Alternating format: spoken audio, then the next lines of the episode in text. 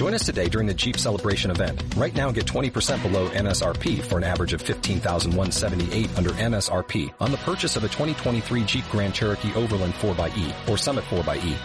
Not compatible with lease offers or with any other consumer incentive offers. 15,178 average based on 20% below average MSRP from all 2023 Grand Cherokee Overland 4xE and Summit 4xE models in dealer stock. Residency restrictions apply. Take retail delivery from dealer stock by 4-1. Jeep is a registered trademark. Hola, buenas tardes a todos. Eh, gracias por, por, tomar parte eh, en esta conexión en la que vamos a vamos a tratar de, de explicar un poquito pues cómo qué es lo que está pasando ahora mismo en, en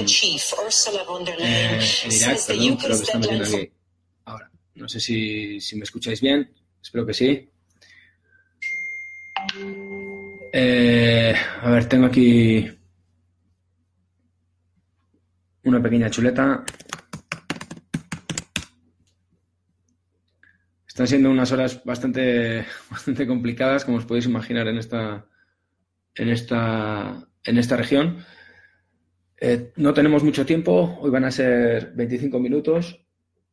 Poco a poco me han, me han ido pasando algunas, algunas de las cuestiones que estáis haciendo, desde que nos, algunas preguntas que nos estáis haciendo desde la eh, redacción central de, de, de 5W desde aquí quiero, quiero agradecer a, todo el equipo el esfuerzo que está haciendo para que estas cosas salgan adelante.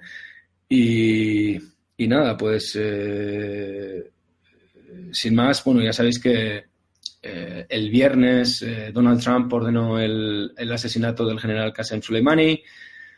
Eh, yo creo que la segunda persona más importante de la República Islámica, después del líder supremo Ayatollah Khamenei.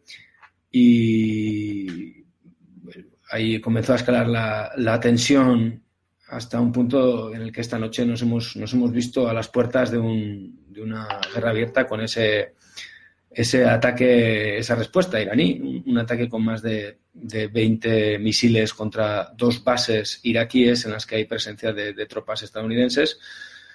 Eh, acaba de hablar Donald Trump. Eh, los iraníes decían desde primera hora de la mañana que habían matado a 80 personas y causado graves daños tras escuchar a Trump, está claro que esa versión iraní no, no parece muy correcta.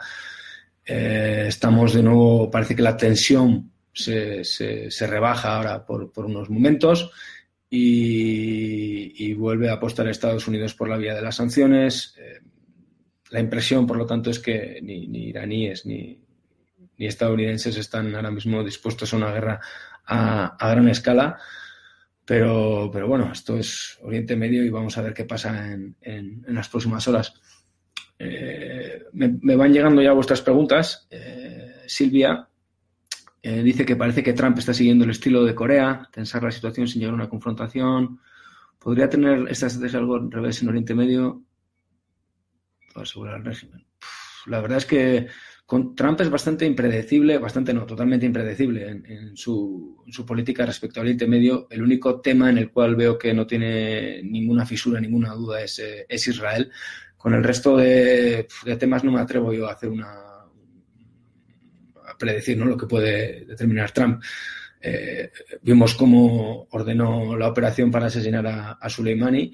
Hoy ha, ha decidido digamos, sacar la bandera blanca en el plano militar y volver a las sanciones. Eh, vamos a ver qué es lo, próximo que hace. ¿no? Las estrategias, de luego, de este hombre no están, no están muy claras. Por lo tanto, no. no la, pelota yo creo que está más en su tejado que nunca. Vamos a ver qué, qué, qué, es lo que hace. Eh, pregunta qué se espera para las próximas horas. Bueno, hemos visto cómo eh, Irán ya ha lanzado su operación Mártir Soleimani. Eh, esa venganza, esa primera venganza han sido estos 21 misiles contra, contra dos bases iraquíes en las que hay presencia de tropas estadounidenses. Y inmediatamente después, eh, los que han clamado venganza son, son los miembros de las, de las, unidades de movilización popular iraquíes, las milicias, eh, las milicias chiíes de Irak, hay que recordar que también su número dos eh, falleció en el, en el ataque contra, contra Soleimani, además de otras ocho personas. Por lo tanto, lo que hay que esperar en las próximas horas es que estas milicias puedan llevar a cabo algún tipo de acción contra, contra las tropas eh, estadounidenses en Irak. Y, y estas milicias, ya hemos visto de lo que son capaces en el pasado. Arturo pregunta si este general Soleimani era enemigo de los radicales del Estado Islámico y por qué era objetivo de Estados Unidos. Sí, era, era enemigo del grupo yihadista Estado Islámico y precisamente Soleimani es una figura, yo la verdad es que le, llevaba siguiendo tanto tiempo y, es una figura que, no era pública, no se hizo pública hasta el año 2014. Yo creo que es la primera vez que empezamos a ver fotos, vídeos suyos y fue precisamente ese año en el cual eh, el Estado Islámico emerge, se hace con el califato y la respuesta de, Obama y de, Europa eh, tardó en llegar, tardó en llegar eh, y prácticamente cuando el ISIS estaba a las puertas de, Bagdad, ahí fue cuando las milicias chiíes, eh, bueno, una fatua del Ayatollah Sistani levanta a, estas milicias y el general Soleimani es el gran arquitecto de todo esto. Y ahí es cuando empieza a salir a la luz, ¿no? Su, nombre se figura y lo convierte en una especie de símbolo, los iraníes, de lucha contra el, contra el Estado Islámico, ¿no? Eh, es decir, mientras que Obama y Europa tenían la, línea roja de poner tropas en el terreno, lo que hicieron los iraníes fue enviar a su mejor hombre, a su hombre más carismático y más famoso, y encima lo hicieron público. Hasta entonces era una especie de hombre en la sombra, una, figura que, era, era, pues muy poco visible, ¿no? nada visible. Y era objetivo de Estados Unidos también porque es arquitecto, a su vez, de todas esas milicias, de toda esa guerra irregular, ¿no? En la cual pues, ha demostrado eh, Irán ser eh, una auténtica potencia y, muchas de estas milicias, eh, sobre todo en Irak, han sido una pesadilla ¿no? para, Estados Unidos. Entre los años 2003 y 2008, por ejemplo, sufrieron muchísimas bajas a causa de estas milicias. Eh, Diego pregunta cómo va a afectar este tira y afloja entre Irán y Estados Unidos y las protestas. Mira, pues es el, primer efecto ¿no? directo, es precisamente cómo se ha eclipsado toda esa energía, ese movimiento popular ¿no? de los últimos dos meses y esos 400 muertos, ¿no? esos 400 manifestantes muertos. Eh, ahora mismo parece ya un pasado muy, muy, muy lejano, no nos acordamos de ello y yo pienso que o sea, cuando ruge la, maquinaria bélica al nivel que ha rugido en las últimas horas, pues cualquier tipo de, protesta como la que tenían los, iraquíes contra corrupción, contra, contra las instituciones, pues queda bastante eclipsada, queda en un segundo plano. Yo creo que ese va a ser el, principal efecto. Eh, Silvia pregunta qué se comenta en, Israel. ¿Podría ser uno de los actores más interesados y beneficiados en un enfrentamiento directo? Bueno, eh, la verdad es que llama bastante la atención el bajo perfil en las reacciones tanto de Israel como de Arabia Saudí, dos países que son aliados naturales de Donald Trump y que de forma sistemática le han estado presionando para que tome medidas como, por ejemplo, bueno, medidas, eh, digamos, fuertes eh, contra, y abiertas contra, contra los iraníes, ¿no? que fueran más allá de las, de las sanciones. Sin embargo, en las últimas horas es curioso como sobre todo desde, desde Riyadh, desde el Golfo, parece que han dado un paso atrás, ¿no? Como diciendo, bueno, eh, este hombre es que realmente lo que ha hecho Trump es un auténtico órdago y han intentado como rebajar un tanto la, tensión, ¿no? Aquí eh, en Israel eh, están 100% con lo que ha hecho con lo que ha hecho Donald Trump, el apoyo es, eh, por parte del gobierno me refiero, es absolutamente firme y cierran filas en torno a, la decisión que ha tomado el presidente de Estados Unidos. Eh, Javi pregunta, ¿qué se sabe de la posición de Pakistán en el conflicto? sabiendo que tiene frontera, pues la verdad, discúlpame, pero, pero aquí me pillas, ¿no? La verdad es que no, no he seguido las reacciones pakistaníes sobre, sobre lo que ha ocurrido, pero, pero tienes razón, ¿no? Tiene, tiene frontera y, bueno, por lo tanto tiene que estar también preocupado, ¿no? Si surge algo a gran escala. Alberto, ¿crees que hay posibilidades de negociar de nuevo un nuevo acuerdo nuclear? Me parece bastante complicado, ¿no? Que ya vimos todo el trabajo que costó llegar a aquel acuerdo. Eh, una frase que, dijo Trump recientemente es, es, es bastante reveladora, ¿no? Dijo que los iraníes no han ganado ninguna guerra, pero no han perdido ninguna negociación. Por lo tanto, no le veo con muchas ganas de iniciar una nueva negociación. Y, bueno, también porque eso recordaría lo que hizo Obama, ¿no? Y este hombre, pues parece que está, está muy, muy, muy centrado. Una de sus prioridades es borrar todo el legado que hizo su, antecesor y no parecerse nada a él. Por lo tanto, me cuesta pensar que vaya a llegar a un una nueva negociación y sobre todo me cuesta ver a los iraníes sentados eh, en la mesa ¿no? con, el equipo de, Trump, un hombre que es absolutamente impredecible y como se ha visto eh, no, respeta los, los, acuerdos, no los respetó en el caso del pacto nuclear, del cual se retiró de forma unilateral y volvió a imponer sanciones a un país que estaba cumpliendo todos los puntos acordados según eh, los informes de, la Agencia Internacional de Energía Atómica y tampoco ha cumplido el acuerdo que tenían con, con Irak para la presencia de sus tropas que limitaba el papel de los estadounidenses en la lucha contra el Estado Islámico y lo que ha hecho es eh, lanzar una operación para asesinar a un socio estratégico de quien era su, aliado ¿no? de, del gobierno de Bagdad. Por lo tanto, me extraña mucho que, vayamos a ver un, nuevo, una nueva negociación nuclear, desde luego entre la administración Trump y, el gobierno iraní. María pregunta cómo la situación puede afectar a, nosotros en España. Bueno, eh, hemos visto hoy, por ejemplo, que la ministra de Defensa ya ha anunciado la retirada de, algunas de, algunos de los soldados españoles que hay, que hay en Irak, los que estaban en las zonas más sensibles. Ese ha podido ser el primer efecto, pero bueno, otro de los efectos que nos puede llegar es el, el bolsillo, ¿no? Debido al precio de, del incremento de, los combustibles. Eh, siempre que, que algo se mueve de forma tan fuerte en esta región, pues hay que afecta directamente normalmente al, al, al crudo. Eh, tenemos ahí la, esa presencia del estrecho de Hormuz, por donde sale gran parte del petróleo que se consume en todo el mundo, pues está, está muy presente en, en, en, los mercados y puede ser otra de las consecuencias. No, no creo que, que, vaya a ser, que vaya a ser más, que ya es bastante. Eh, ¿Cuál debería ser el papel de la Unión Europea teniendo en cuenta que nos encontramos justo en medio? Pregunta Luis. Realmente la Unión Europea yo creo que no está y ni se le espera, ¿no? Y, y no, tiene, no tiene un papel determinante, ni mucho menos, ¿no? Eh, ahora mismo, lo hemos visto con el acuerdo nuclear, han sido incapaces de adoptar medidas que sean, que sean suficientes para que Irán pueda, pueda superar los castigos impuestos por, por Trump.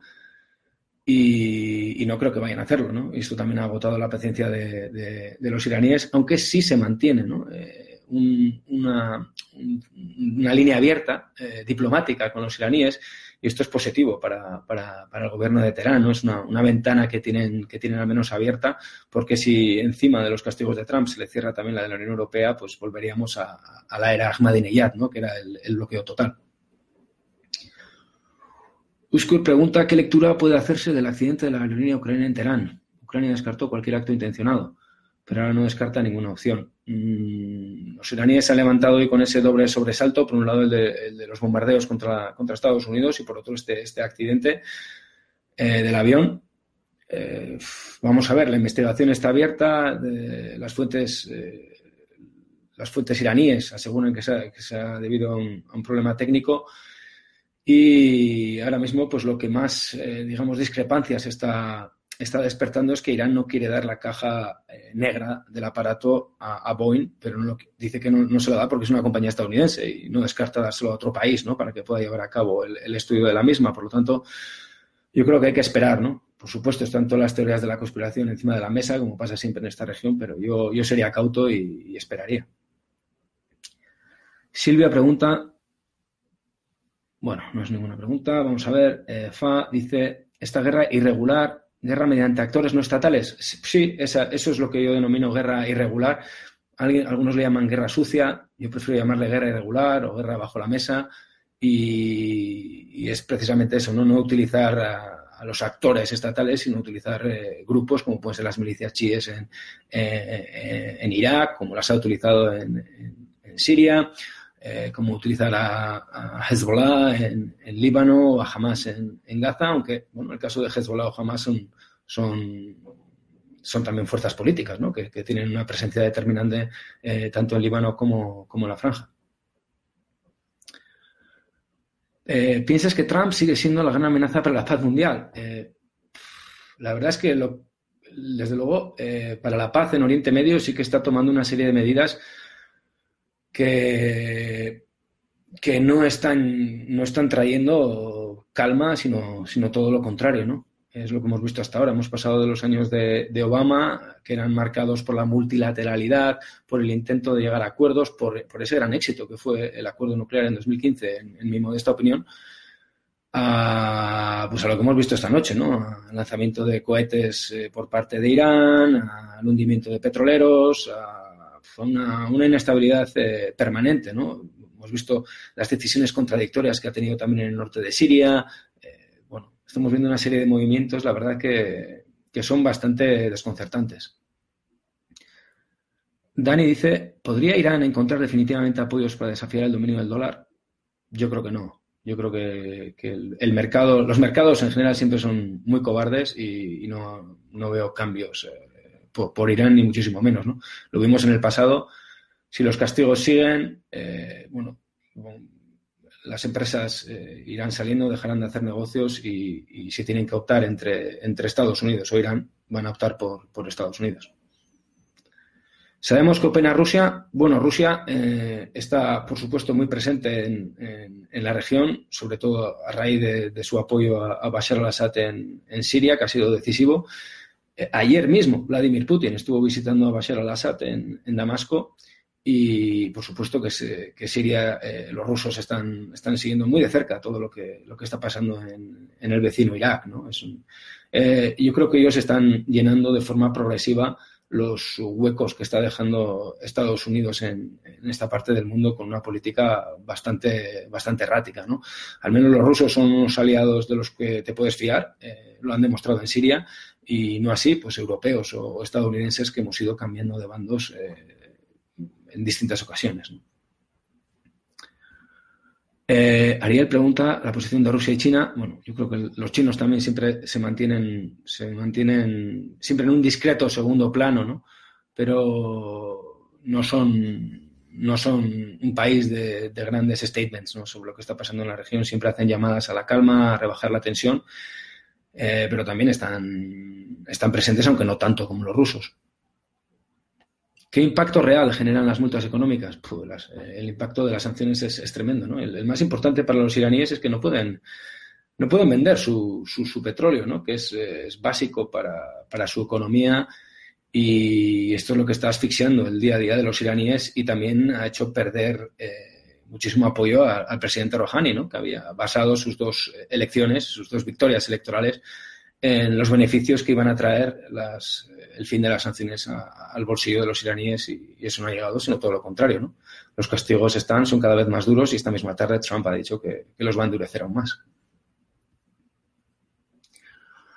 Eh, Javier dice, viendo lo que ha dicho hoy Trump, ¿crees que se calma un poco todo? Yo creo que sí se calma. Eh, en principio, de forma temporal al menos, parece que ha sacado la, la, bandera blanca desde el punto de vista militar y eso sí, vuelve al garrote ¿no? con, las, con las sanciones y vuelve a poner sobre la mesa el, pacto nuclear. ¿no? Eh, parece que después de haberlo roto, ahora le preocupa que los iraníes estén dando pasos de forma unilateral, se alejen de, los puntos eh, acordados en, 2015 y, pide al resto de países que muevan ficha, se alineen, eh, se pongan a su lado y, y se fuerza a los iraníes a negociar, pero es algo que, que no va, yo creo que no va, no va a funcionar.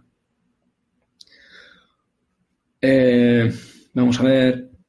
Joder, eh, muchísimas gracias por, todas estas preguntas. La verdad es que, joder, qué ilusión.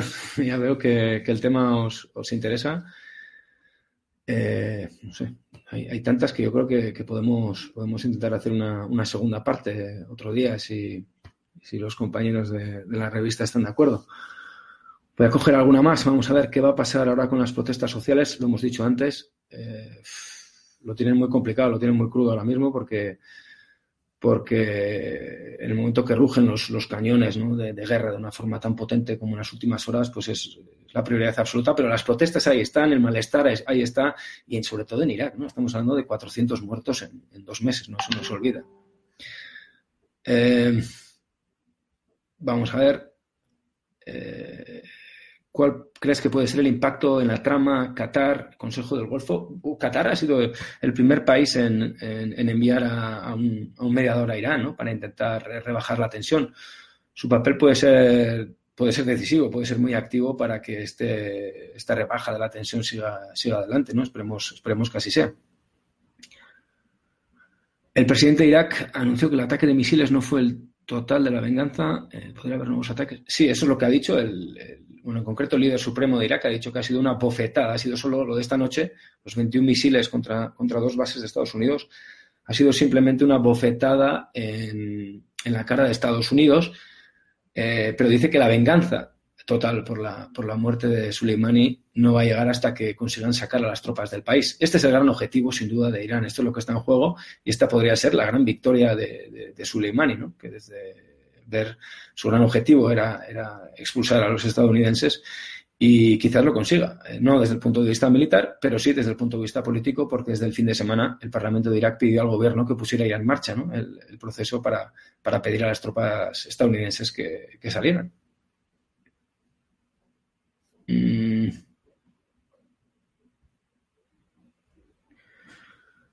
Eh, Jorge pregunta si tiene relación este clima de tensión con los nuevos yacimientos petroleros de Irán. No lo sé. Desconozco si, tiene una, relación directa, pero aquí la verdad es que el petróleo siempre está detrás de todo y si no es a corto plazo, a, medio o largo plazo, pues, pues seguro ¿no? que tiene alguna implicación, pero ahora mismo, desde luego, yo creo que estamos hablando más de un, lo hablaba hace poco con, un compañero Euskal Televista, con, con Miquel Reparat, ¿no?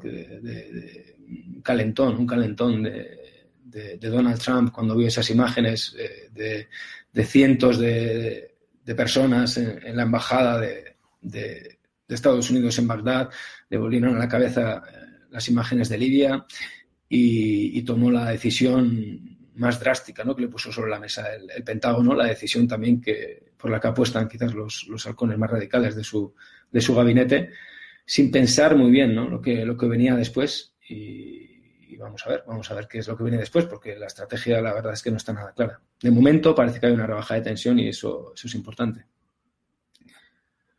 Eh,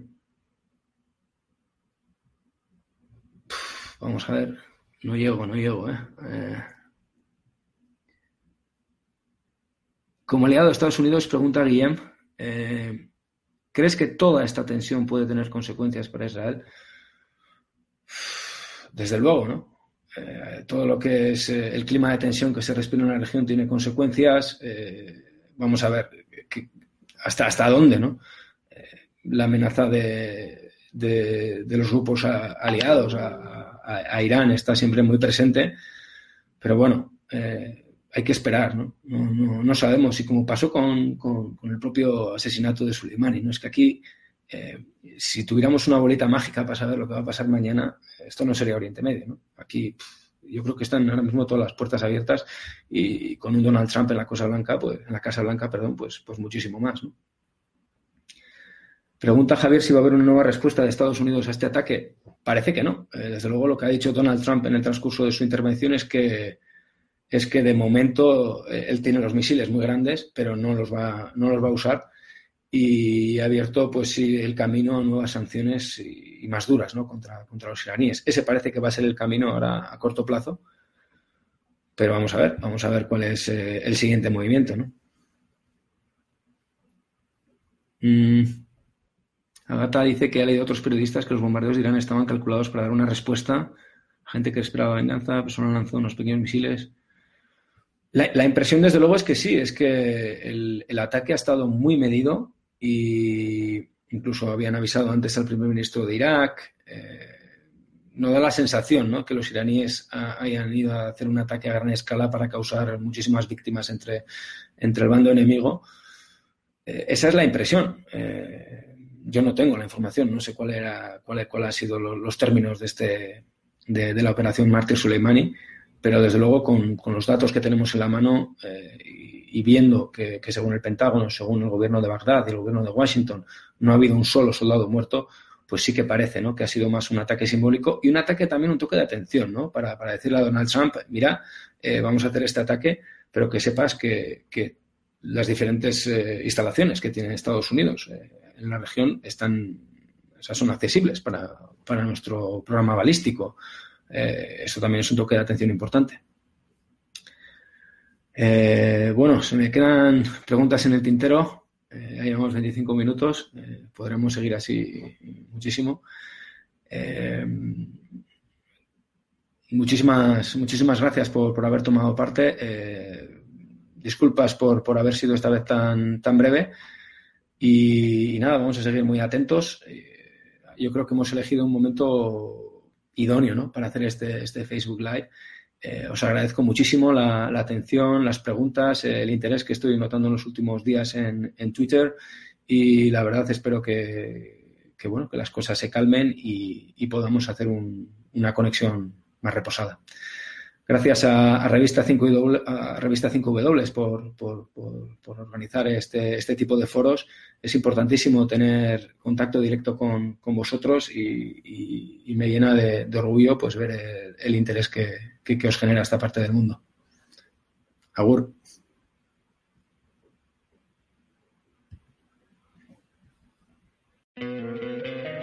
Te encantaría tener 100 dólares extra en tu bolsillo?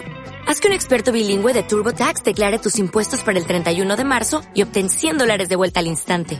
Porque no importa cuáles hayan sido tus logros del año pasado, TurboTax hace que cuenten. Obtén 100 dólares de vuelta y tus impuestos con 100% de precisión. Solo con Intuit TurboTax. Debes declarar para el 31 de marzo. Crédito solo aplicable al costo de la presentación federal con TurboTax Full Service. Oferta sujeta a cambios o cancelación en cualquier momento.